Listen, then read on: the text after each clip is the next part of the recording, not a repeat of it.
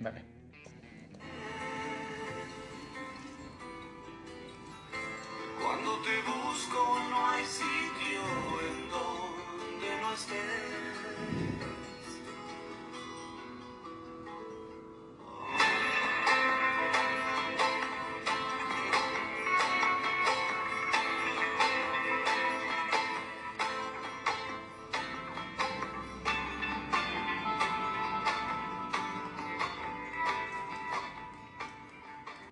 Los perros románticos. En aquel tiempo yo tenía 20 años y estaba loco. Había perdido un país, pero había ganado un sueño. Y si tenía ese sueño, lo demás no importaba. Ni trabajar, ni rezar, ni estudiar en la madrugada junto a los perros románticos. Y el sueño vivía en el vacío de mi espíritu. Una habitación de madera, en penumbras, en uno de los pulmones del trópico. Y a veces me devolvía dentro de mí y visitaba el sueño, estatua eternizada en pensamientos líquidos, un gusano blanco retorciéndose en el amor, un amor desbocado, un sueño dentro de otro sueño. Y la pesadilla me decía, crecerás. Dejarás atrás las imágenes del dolor y del laberinto y olvidarás. Pero en aquel tiempo, crecer hubiese sido un crimen. Estoy aquí, dije, con los perros románticos y aquí me voy a quedar. Y la pesadilla me decía, crecerás. Y la pesadilla me decía, crecerás. ¿Cómo se llama este poema? Ese poema se llama Los perros románticos y la historia detrás de él es bastante, al menos para mí, como lo conocí, es bastante chistosa. Eh, lo conocí en un bar que queda a la vuelta de mi universidad en Buenos Aires y raramente estaba en el orinal. Era mientras yo estaba orinando ahí cuando me puse mucha atención, cuando, wow, realmente me tocó y realmente como que dije, esto sintetiza mucho de lo que estoy viviendo y he vivido acá en Buenos Aires. ¿Ese fue un poema oportuno en un momento inoportuno? Fue un poema oportuno en un momento inoportuno. Igual yo soy un fiel creyente que las cosas nos llegan cuando nos tienen que llegar, al menos los libros o los poemas. Claro que sí. Y las canciones. Y las canciones. Y las canciones como esta que nos acaba de llegar, que ¿cómo se llama? Cactus de Gustavo Cerati. Muy bien. Eh, así comienza el quinto capítulo de Parla con Sentido, la vida en el extranjero. Hoy vamos a viajar. ¿Hacia dónde? Buenos Hacia Aires. Argentina. Eso, Buenos Aires. Hoy nos acompaña Álvaro Londoño. y Alejandra Metz, productora del el programa Parla con Sentido. A todos bienvenidos y Álvaro, bienvenido. Eh, muchas gracias, Alejandra. Bueno, hoy vamos a hablar, vamos a viajar. Sí, qué rico. Para los que les encanta viajar, hoy vamos a viajar. Precisamente más puntualmente a Argentina, pero yo creo que todos los que nos escuchan pueden viajar al lugar soñado, ¿no? Que puede que no sea Argentina, puede que sea Chile, Alemania, Bolivia, no sé, a Marte tal vez. bueno, este, este capítulo que de verdad me encanta porque me sentí muy identificada. Yo no he viajado hacia el exterior, pero he tenido las ganas, así como muchos que están escuchando. Tal vez muchos ya han viajado o tal vez otros. Bueno, aquí van a estar los que han estado en, sus zapatos y los que están en mis zapatos. Hemos querido, pero todavía como que no encontramos tal vez las razones o la valentía para hacerlo. Y bueno, este, esta es la vida en el extranjero, la cual la vamos a dividir en tres sesiones.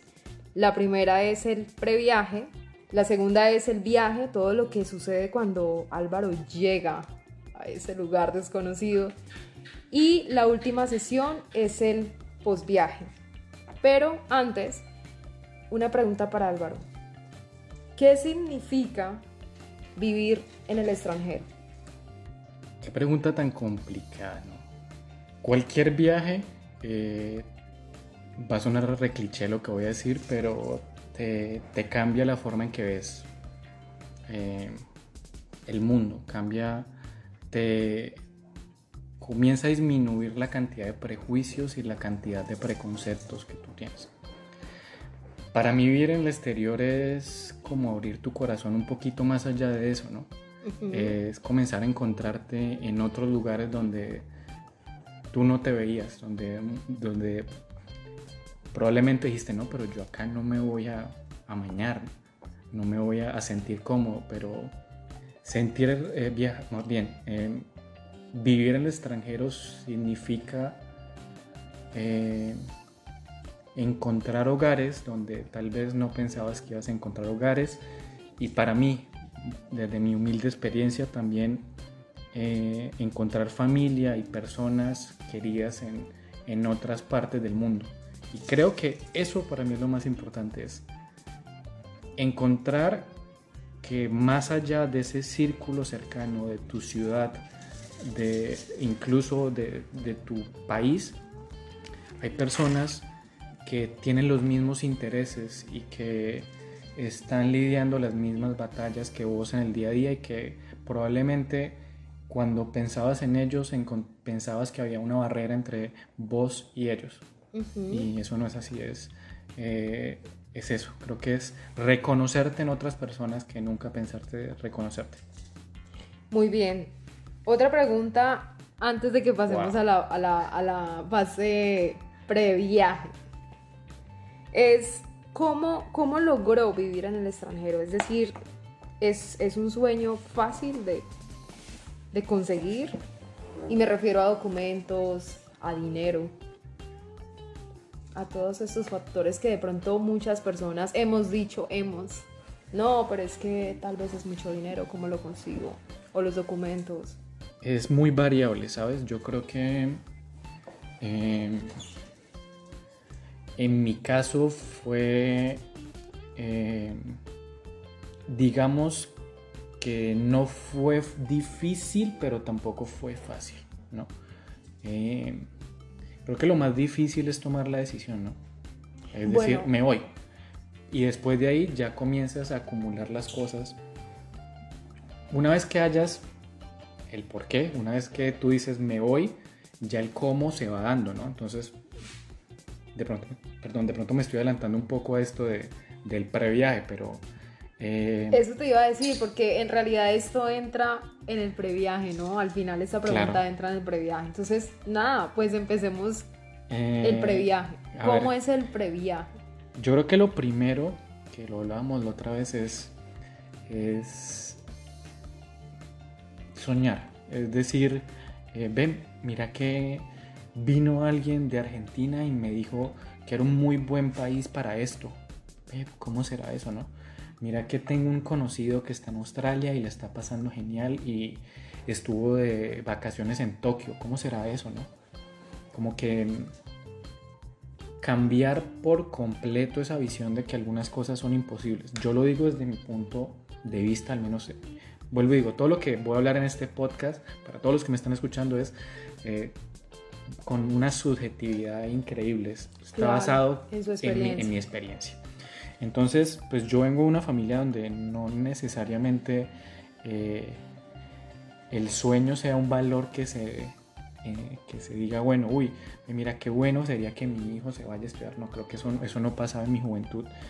Y, y creo que permitirse a sí mismo eh, visualizarse en esos lugares es, es algo importante. Ujú. Eso sería como lo primero.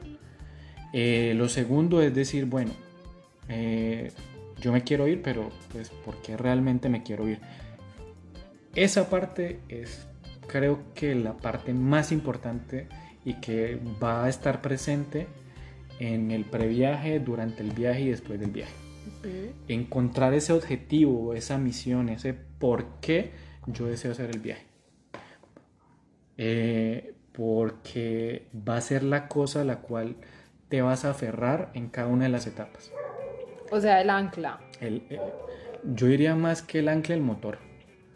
Bueno, yo, sí. por ejemplo, yo decía, bueno, yo me quiero ir a estudiar y por eso voy a aguantarme todo lo que me estoy aguantando. Entonces, por ejemplo, yo ahorré dos años para poder eh, tener el dinero para poder viajar. Entonces ahorré y pude ahorrar lo del viaje y pude ahorrar también una parte del valor de, de- de mi maestría. Pero pues era, eh, listo, primero saco lo del ahorro y después veo a ver con qué quedo a fin de mes. Y así sucesivamente, pero me lo tuve que proponer y tuve que hacer que eso fuera, fuera una realidad. Porque en ese momento esos sacrificios, bueno, ¿yo por qué hago? ¿Yo por qué, yo por qué si ando en esta moto de mierda, por qué no la cambio? No, recuerda que tienes que viajar a Argentina. Ese, ese punto me parece re importante porque digamos que también depende de la personalidad, ¿no? Es decir, hay personalidades que se, se desinflan, por decirlo así, muy fácil. Es como que eh, por alguno u otro motivo. Dices, por ejemplo, lo de la moto. Alguien podría estar con él. Si me voy para Argentina a viajar por... Pero en algún momento dice, no, pero con esa plata en serio mejor me compro una remoto y me voy a viajar por Latinoamérica. O no, o simplemente, "Ah, pero es que, ah, mira que yo ya tengo tanto dinero, y si más bien me voy a San Andrés con eso, ah, es que e- ese tipo de cosas, el, el motor, la- el objetivo tiene que estar presente y tienes que entender por qué lo hace. No solamente porque eso va a influir en, incluso hacia qué país vas. Yo siempre digo, mm, Argentina es un excelente lugar para, para irte a estudiar, por ejemplo, pregrados gratuitos posgrados, al menos el mío fue a mitad de precio de lo que me costaría un posgrado acá en Colombia. Pero no es, un, no es un lugar para irte a ganar plata. La inflación te mata. Claro. Pero, ah, bueno, ¿quieres irte a ganar dinero? Bueno, andate, no sé, en este momento para Chile. Andate, no sé, se me ocurre, en una economía que esté creciendo, Sudáfrica, Nigeria, Australia. Pero entonces tenés que estar mentalizado en que te vas a ir a ganar plata. Eh, no sé, quiero, quiero estudiar inglés. Bueno, eh, entonces me tengo que ir para un país que es mínimamente, que, que tenga ese idioma como, como eh, idioma principal. Bueno, me voy a ir a Chipre, me voy a ir a donde sea. Pero ese, ese, ese objetivo de por qué estoy viajando va, va a ser ese, ese norte y esa, ese motor que me va a permitir a mí decidir y tomar eh, las cosas con calma, pero también con, con prisa. Ahí de hecho nos respondes el a dónde viajar, ¿no? Si alguien en este momento se está preguntando, bueno, ¿y a dónde viajo? Pues Álvaro también nos acaba de responder de acuerdo a lo que usted... A lo que yo conozco mínimamente, que, que también es muy, muy poco, ¿no? Pero Y a lo que las personas quieran, ¿no? Deseen, o sea, de acuerdo al objetivo, ¿no? Claro, y es, en internet hay mucha información, no sé, y, hay- y créame que no van a ser el primer colombiano que va a ese país. Entonces, googleen, busquen en Facebook, en Twitter, en Instagram, ahí va a haber alguien que, que va a ayudar, que, que eso también es muy bueno, ¿no? Los foros, por ejemplo. Los foros, ahí, venga, Cantidad. hay, hay cantidad, en YouTube hay una cantidad de, de videos como irte a vivir a tal parte. Eso, eso ayuda, la verdad. Pero eh, al final, eh, aunque escuches mucha información y leas muchas, mucha información, eh, yo creo que, que también hay que saber eh, simplemente agarrar todos esos datos, eh, agruparlos, tomar los que son buenos y después simplemente, hombre, hay que, hay que hacerlo, hay que saltar. Claro, ese es el, esa es la parte también más difícil, porque, digamos, planear, ¿sí? Muchas personas se quedan en el plan, pero no pasan a, a la acción, ¿cierto? Y, No lo ejecutan. Claro, pero hay, hay que entender, o sea, a mí me fue muy bien, la verdad, cuando llegué allá me fue muy bien, pero hay una gran parte de, bueno, voy a planificar, pero también hay que entender que hay una parte de, de azar y de suerte, ¿no? Que también está, está ahí metida en, Implícita. y- e implícita, pero sin importar lo que pase, el solo hecho de, de- de dar ese paso, de, de simplemente pensarse en otra, desde, desde otra perspectiva a ti mismo, ya te abre la cabeza. Hoy escuchaba a, a Daniel Samper y el tipo decía, eh, la búsqueda ya es un encuentro. Y para mí eso es verdad. El solo hecho de que arranques ese camino ya- Claro, ya abres puertas. ya abres puertas.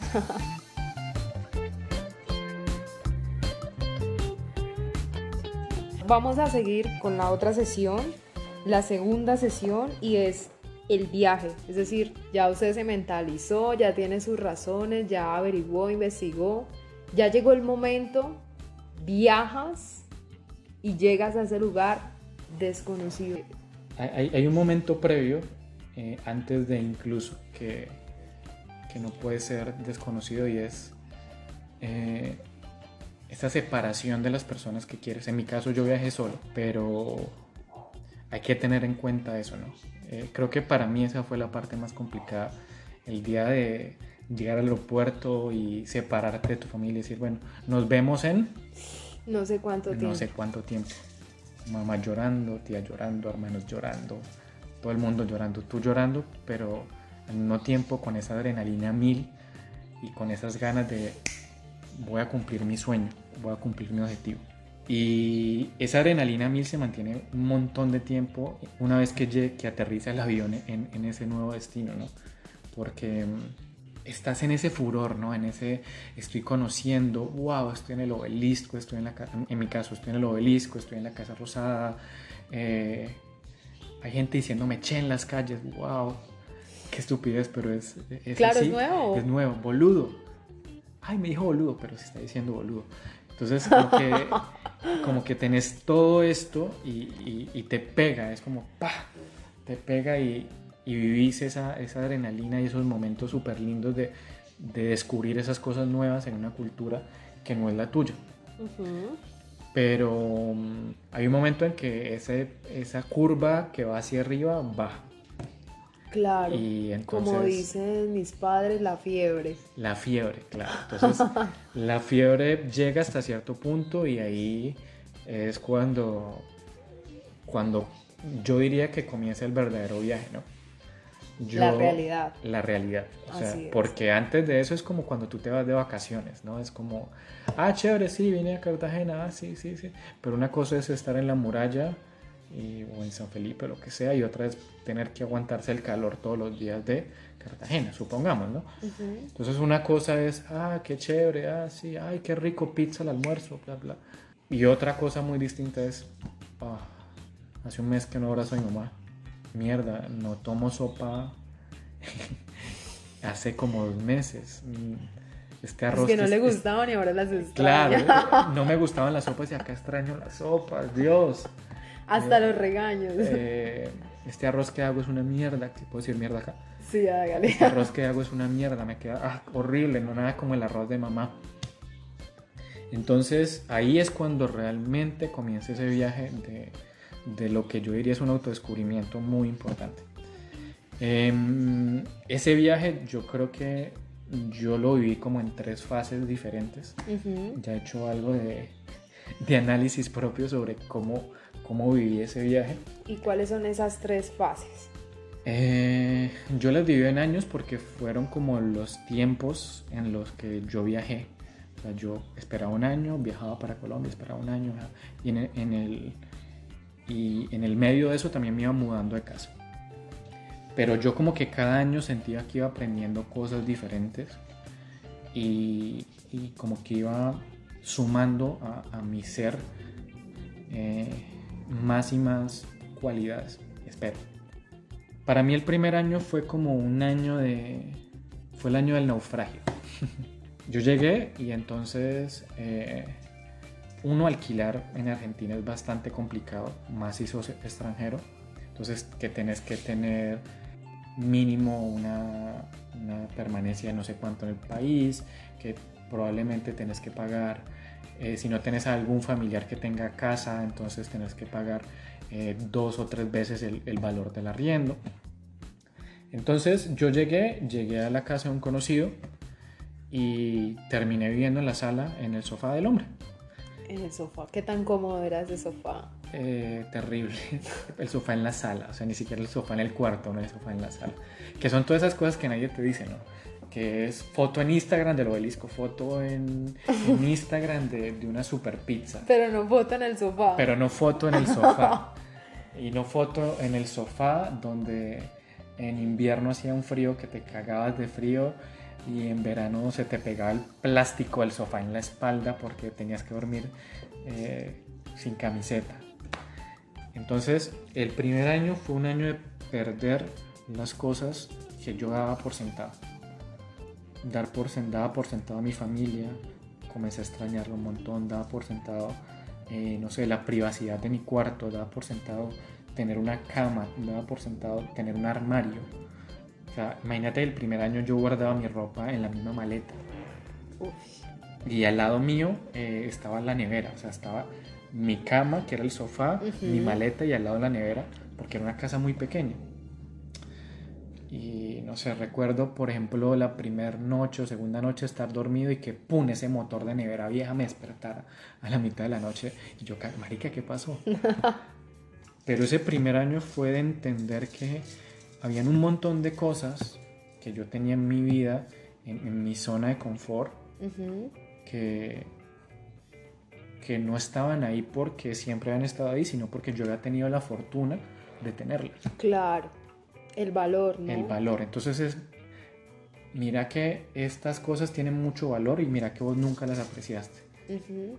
Estaban ahí, pero... estaban ahí. Son- yo creo que, que en nuestra vida diaria eh, la cotidianidad nos hace volvernos, un amigo utilizaba el término paisajistas. Entonces yo paso por el lado y yo no me doy cuenta que tengo una cama, no me doy cuenta que tengo internet y no recuerdo que estoy como, no creo que es el 20% del mundo que tiene acceso a internet, una cosa así, ¿no? Entonces Como, ya Es como, como que nos dormimos, ¿no? estamos dormidos. Y ya, ya. La es zona de confort- inercia, ¿no? Ya estamos. La, la zona, la zona de confort es como, como esa ruedita que va girando, que va girando, que va girando. nos sentamos en la cama por inercia, prendemos el equipo por inercia, el, pues el closet está ahí, lo abrimos. Todo ya es por inercia, es- está ahí. Está ahí. Y parece que. mm, Siempre va a estar ahí. Sí, sie- siempre estuvo y siempre estará, ¿no? Claro. Entonces, para mí eso fue, fue realmente importante. Y, y adicionalmente, en mi caso, que, que yo la verdad, pues, yo no, yo no quiero romantizar las tareas básicas de, de lo que, pues, en mi caso, por ejemplo, yo no cocinaba ni mierda. O sea, yo era como, eh, el hotel mamá es una cosa deliciosa. No cocinas, no lavas, no haces un montón de cosas. En mi caso, vuelvo y digo, en mi caso, Ujú. Entonces también darse duro contra la realidad de, ve, ¿qué pasa? No sabes cocinar un arroz, estás solo, te vas a morir de hambre, no, no puedo hacer eso. Que adicionalmente era como, no lo dije al principio, pero era, era como otra de esas motivaciones que yo tenía. Yo me quería venir, quería ir a Argentina a, a estudiar, pero también quería probarme a mí mismo que yo podía lograrlo solo. Ese es una parte importantísima y fundamental, ¿no? Creo que esa es una muy buena motivación. O sea, ¿qué puedes lograr sin esas comodidades, sin tus padres o, o las personas que siempre te han apoyado allí, sí, económicamente o no sé, el apoyo que te den? O sea, ¿qué puedes lograr solo, ahí a la deriva, en el mundo? Es una muy buena motivación. Y me imagino que después de lograrlo también es un orgullo grandísimo. es un orgullo, pero también como que entiendes que, que hay una gran parte de, de azar. Pero el solo hecho de que hayas decidido ya es un salto importante. El salto más difícil, ¿no? Hay que morirse. ya hablamos de eso, pero hay que morirse. Hay que Eh, morirse. eh, Luego, luego les hablamos. Luego a- les hablamos ellos. de ellos. De que... Entonces, sí, el primer año para mí fue eso, fue de, de entender qué, qué cosas daba por sentado.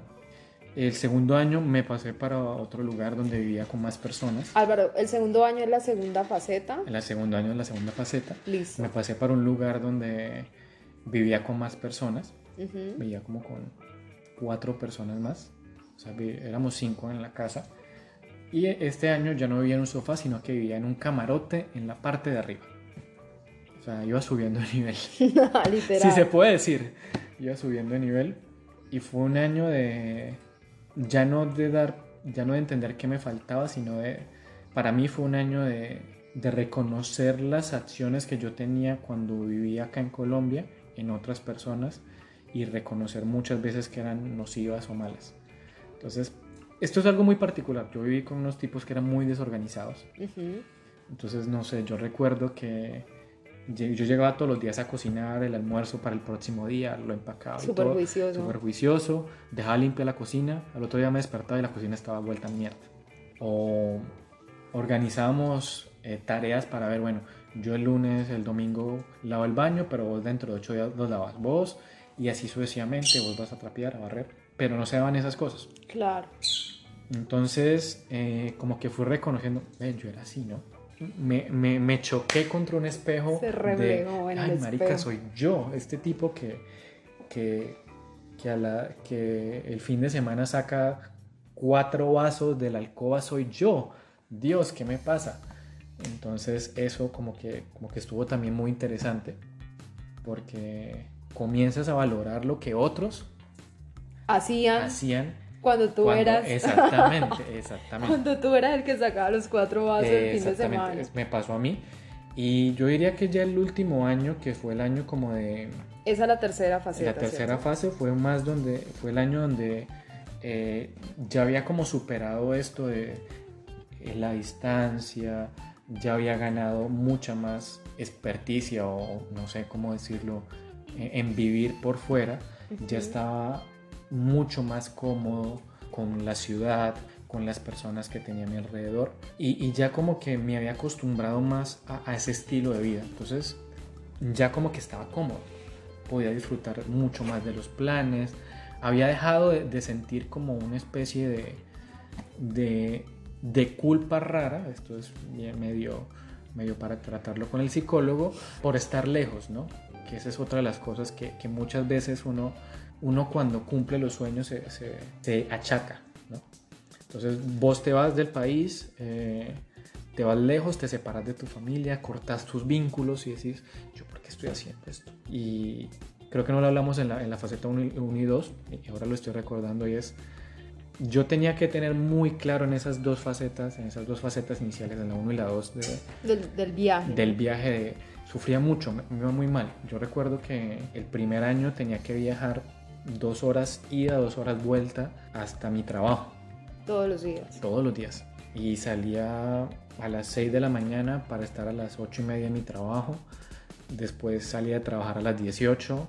Después me iba a la universidad a- y salía de estudiar a las 10 de la noche para viajar de 10 a 12 y media de la noche y al otro día retomar. Y recuerdo que en los buses, pues era, era terrible, era, era muy fuerte eso de decir, yo por qué estoy haciendo esto.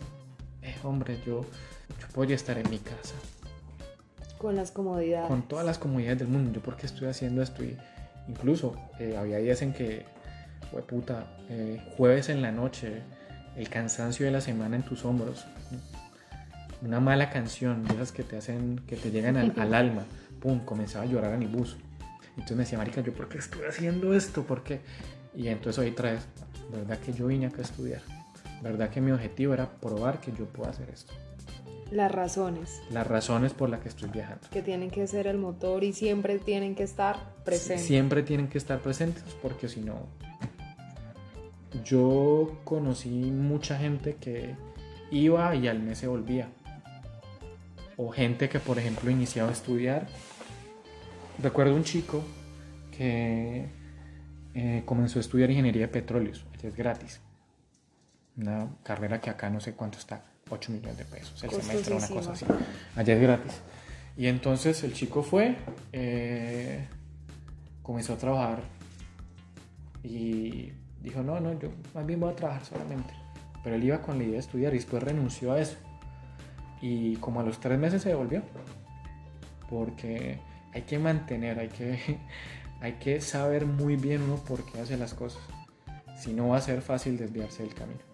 Claro, ese es la, el punto que se debe definir muy bien en el previaje para que se mantenga en el viaje. No significa que no pueda cambiar, pero hay que tenerlo muy claro. Bueno, la tercera faceta ya la terminaste. Cuando ya estás acomodado, ya como que bueno, Sí. no está tan mal el plan. Claro, es, cuando ve qué bueno que estoy acá, ¿no? Qué, qué excelente ciudad que estoy, ¿no? Em, no sé, por ejemplo, Buenos Aires tiene planes todos los días.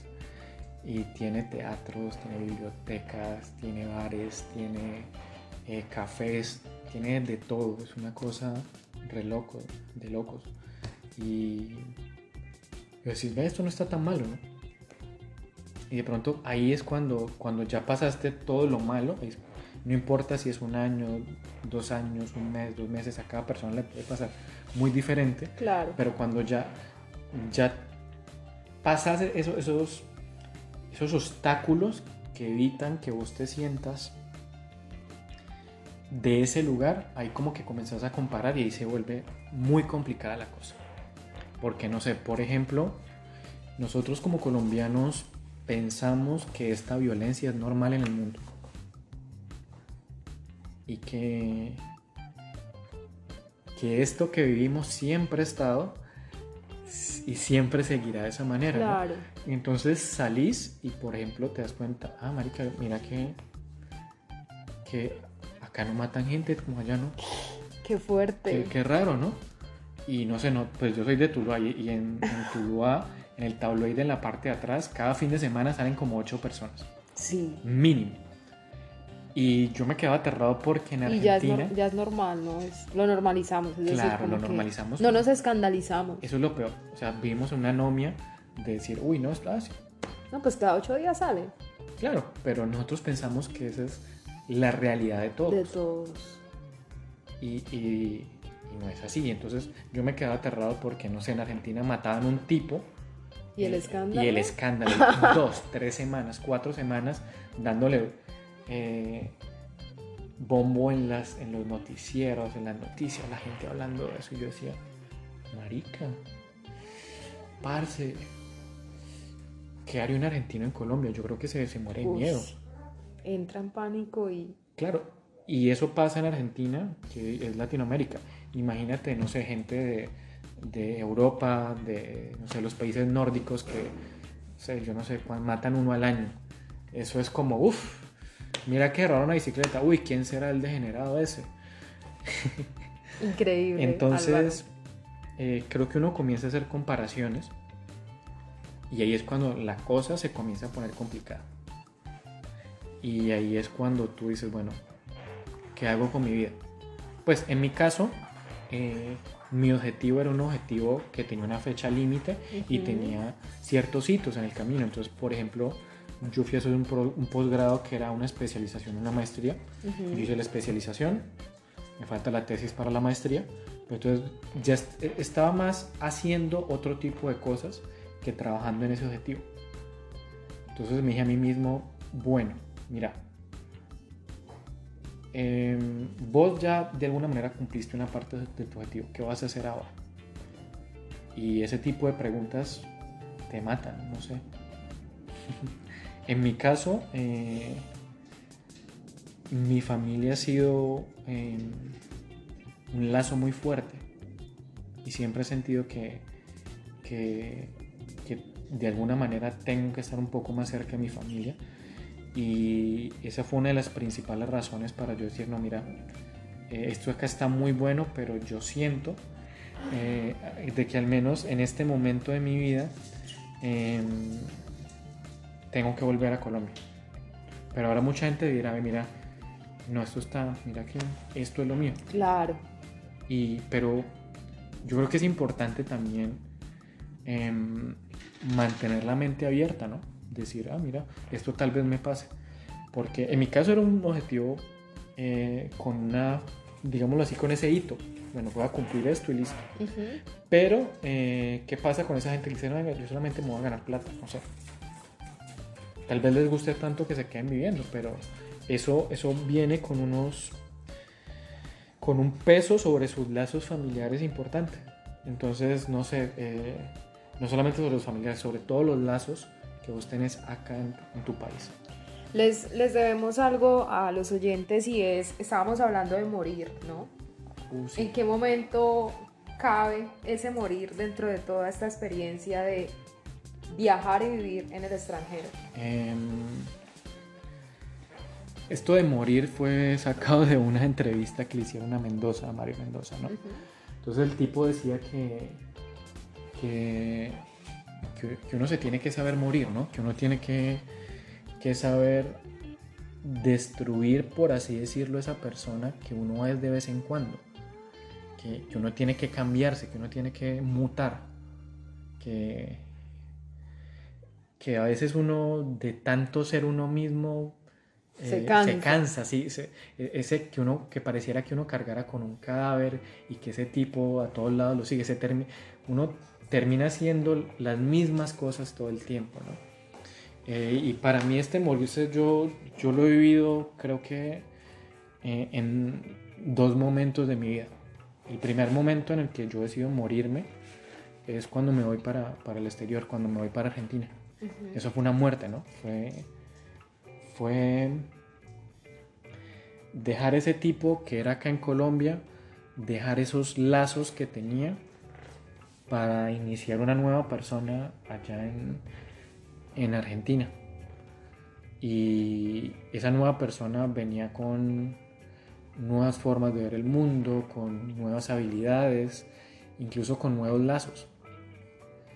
Y el segundo momento en que también me muero es cuando decido irme para Colombia, porque ya tenés lazos creados en ese otro lugar, ya tenés un trabajo estable, ya tenés una cotidianidad. Pa, cortas de raíz eso Y mueres. y mueres de nuevo. ¿Eso haría parte del posviaje? Eh, yo creo que, que sí, ¿no? Yo creo que es como... Esto va a sonar re egocéntrico, pero es como el viaje del guerrero, ¿no? Eh, esa metáfora de, de que todo es circular, ¿no? Entonces, eh, inicias en un punto, pasas por una serie de pruebas que te hacen mejor y después vuelves a ese mismo punto, pero ya con todas las habilidades ganadas. Claro. Y en este, supongo que este pues, viaje es eso, ¿no? Es, es recordar con mucho amor esos lugares a los que fui y las personas a las que conocí. Y de todo ese viaje lo más valioso fueron las personas.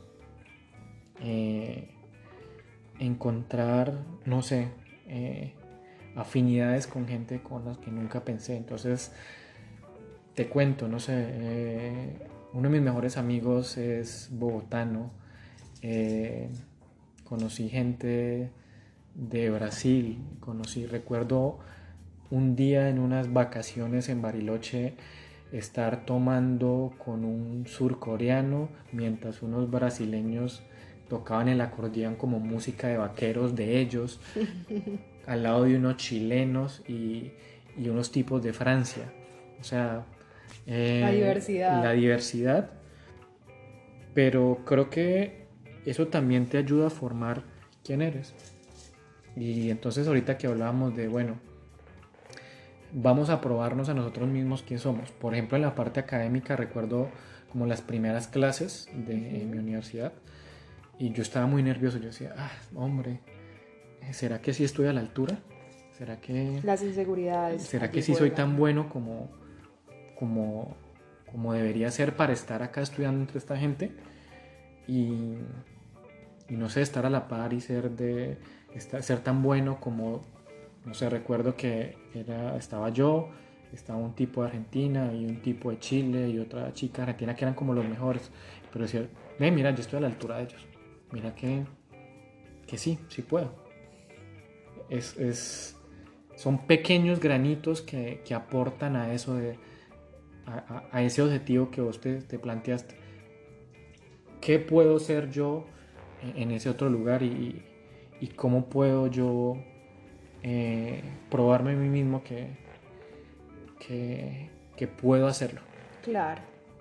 Bueno, Álvaro, el tiempo se nos acaba, entonces para finalizar, ¿qué tal una invitación de su parte a todas las personas que nos están escuchando en este momento y que en algún momento de sus vidas han considerado viajar, pero no lo hemos hecho, me incluyo?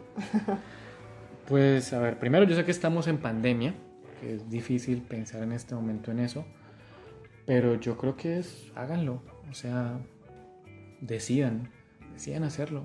Es viajar para mí fue la experiencia más enriquecedora que he tenido en mi vida. Y les aseguro que para ustedes va a ser lo mismo. Les Yo aseguro que la forma en que los va a cambiar, el revolcón que va a hacer con, con sus mentes va a ser demasiado increíble. Yo leía estas dos palabras, crecimiento acelerado. Sí, yo diría, yo creo que sí, yo creo que, que es, es como terapia de choques. puede ser, puede ¿Qué ser eso, terapia? ¿no? Es terapia de choques, es, mira, esta es tu zona de confort, pues ya no. Este, es, este, este eres vos, pues ya no. Va- van a pasar un montón de cosas, pero la recomendación es háganlo. Es em, permítanse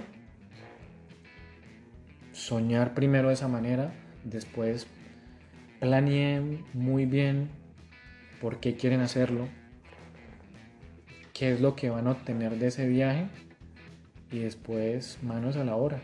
Claro que Hay un sí. hay, eh, los cómo se van resolviendo en el camino. Van apareciendo. Sí, pero ese por qué, ese por qué va a vivir en ustedes. Bueno, este es el quinto capítulo de Parla con Sentido, la vida en el extranjero. Álvaro, muchísimas gracias por, por aceptar esta invitación y por compartir todas sus experiencias. De nada, gracias Alejandra por el tiempo. Y bueno, Nos escuchamos en el próximo programa. Bye bye.